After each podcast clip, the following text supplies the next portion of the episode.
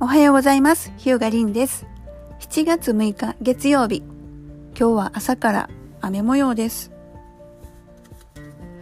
このポッドキャストでは、ホームページ本の著者であるヒューガリンが、ホームページについてのお悩み相談や、インターネットでのお困りごとなど、あらゆる人の生活の中でお役に立てそうな IT 情報を音声でお伝えするポッドキャストです。フリーランスとしてのビジネスマインドなんかもお伝えできればなと思ってます。今日の話題は Wix と WordPress どっちがいいという内容です。これは私は目的とスキル使う人のこれに合わせて選ぶと良いと思っています。まずその前にこの2つの大きな違いをお伝えしたいと思うんですけどもまあ、どちらもコンテンツマネジメントシステムというふうに呼ばれる CMS っていう言い方するんですけども、ホームページを作るためのツールです。で、Wix はドラッグドロップ、パワーポイントのような簡単な操作でホームページが作成編集できて、アプリの追加で単なるホームページだけではなく、ショップとかオンライン予約とかそういった機能をつけられる便利なものです。ワードプレスは世界で最も使われている CMS です。すごく使っている人が多い。だからよく名前を聞いたことがあるっていう人は多いと思うんですけどもこちらは、えー、多少 HTML を使わないとっていう部分あったんですが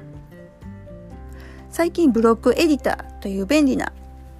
ものに変わりました。ブロックエディターっていうのは、えー、まあ、もうその改定時のごとくなんですけども、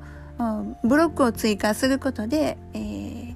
文章とか画像とか、えー、写真2つ並べたりとかできるのかなできると思うんですけども、えブロックブロックブロックをこう積み上げるようにしてページを作っていくことができる。これあの、 Jimdo がそうだったんですよね。 Jimdo とか、 concrete5 っていう CMS もあるんですけど、そのあたりがもともとブロックレイアウトだったと思うんですよ。で、 WordPress もそれに続いたというか、同じような形にアップデートされた。で、他の CMS もちょっと似たような形になってきています。まあそういう、えーと、ブロックエディターでホームページを作ることを作るというか、まあ、編集することができる CMS で、えー、こちらはアプリというよりかはプラグインというものを追加していろんな機能を追加させることができます。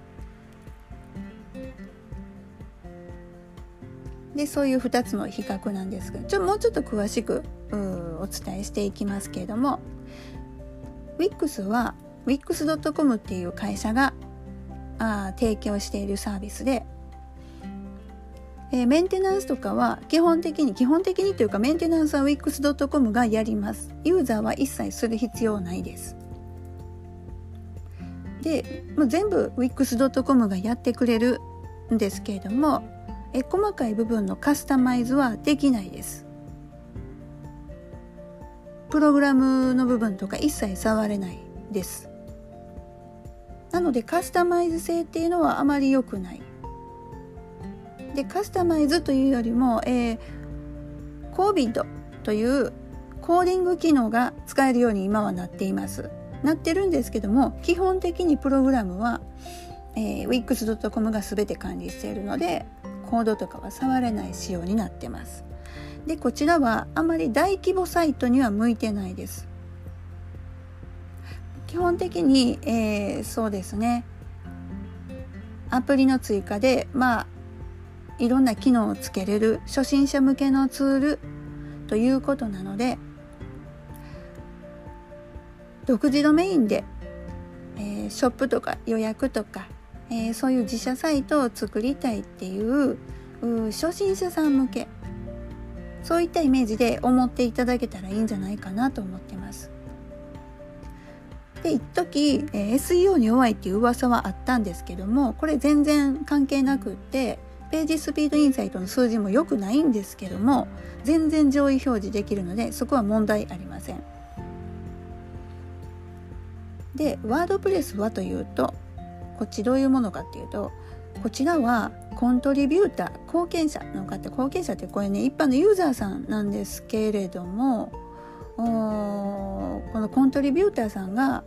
一生懸命ワードプレスを良くするために活動をしておられます。管理をしている会社はありません。こういうのオープンソース、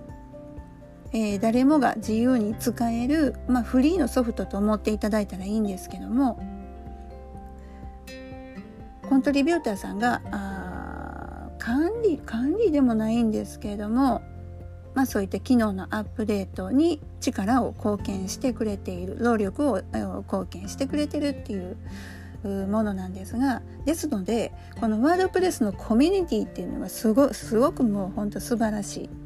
あのいいコミュニティです。日本全国にいろんなところで、えー、ワードベンチとかワードキャンプとかワードプレスミートアップとかすごくあの活発にユーザーさんの間で交流情報交換がなされています。でこちらはオープンソースということで、えー、ソースコーディングプログラミングができれば自由にカスタマイズができます。でできる一方で、まあ、中には、まあ、むちゃくちゃなソース書いてしまってちょっとあのセキュリティ的に危ないなっていう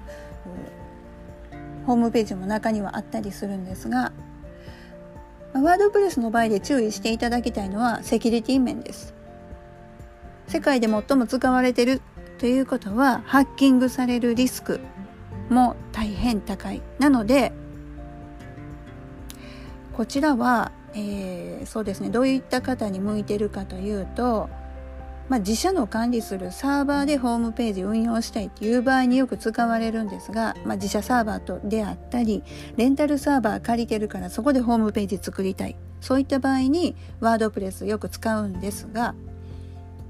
っぱりセキュリティには一番気をつけてほしいですね。え、公共公共公共のサイト公共のサイトっていうかえっ、と自治体のサイト自治体のイベントサイトなんかもかつてはハッキングされたことありますし、まあ、一般的によく聞く話です。なのでワードプレスこちらは、えー、まあ、カスタマイズする必要がある場合なんかはやっぱりちょっと技術的に費用が高くつきます制作依頼なんかすると。でこんなんググって調べたらカスタマイズできるやんって思う方結構多いんですけれどもネットの情報って100%正しいわけでもないですしこのワードプレスは先ほどお伝えしたコントリビューターさんのたちの労力あの努力によって日々日々というかまあアップデートされ続けていますずっとセキュリティ対策、え機能向上のために。ということは古い情報なんて役に立たないんですよ。ちょっとググってカスタマイズしたらいいわっていうもんじゃないです。もう現代、えー、もう今では。私はそう思ってます。そういうことするから動かなくなったり不具合起きたりハッキングされたりっていう事故が起こると思うんですけども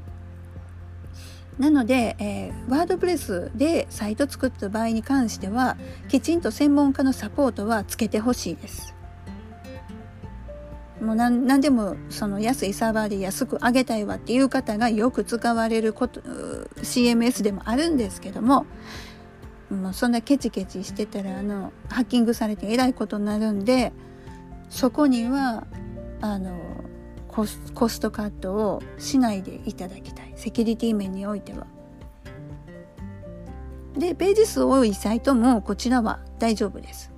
ワードプレスについては。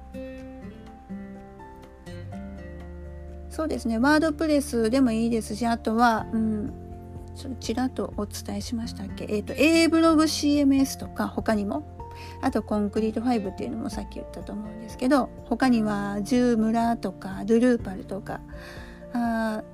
いろんな CMS があるんですけどその辺りであれば大規模サイトは全然大規模サイトというかページ数の多いサイト100ページ以上のサイトっていうのは全然あの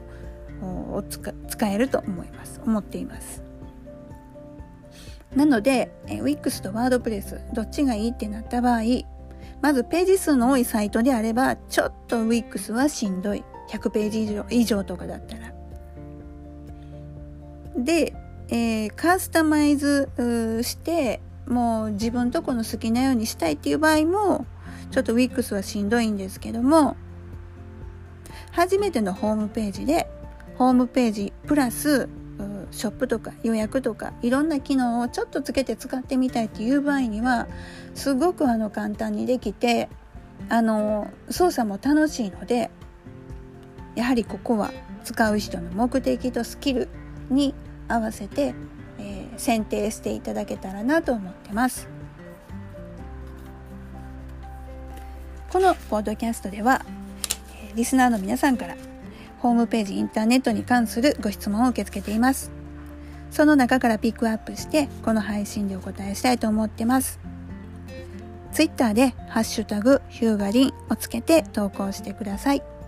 それではまた。